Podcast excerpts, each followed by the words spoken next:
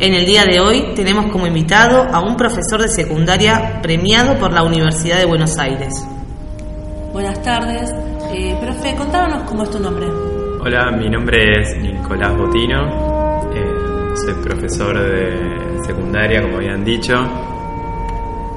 Eh, bueno, profesor, ¿de qué sos en la secundaria? ¿Qué, qué haces en la escuela?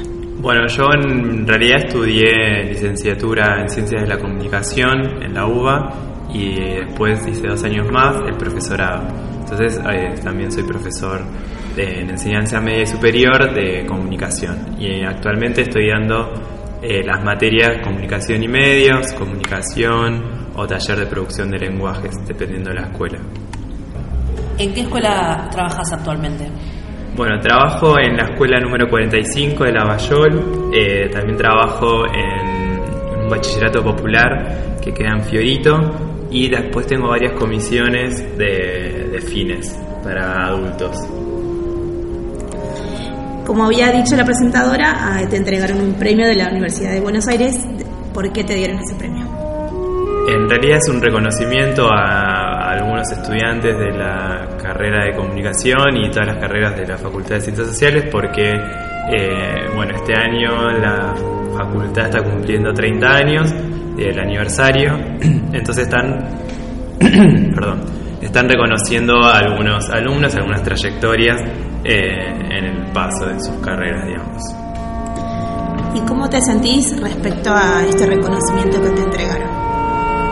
la verdad que fue una sorpresa en primer lugar, nunca pensé que iba a tener este tipo de, de premio, de, reconocimiento y bueno, me pone bastante contento que una universidad como la UBA eh, entregue estos premios primero y después que me haya elegido a mí como merecedor de uno, eh, la verdad bastante orgulloso.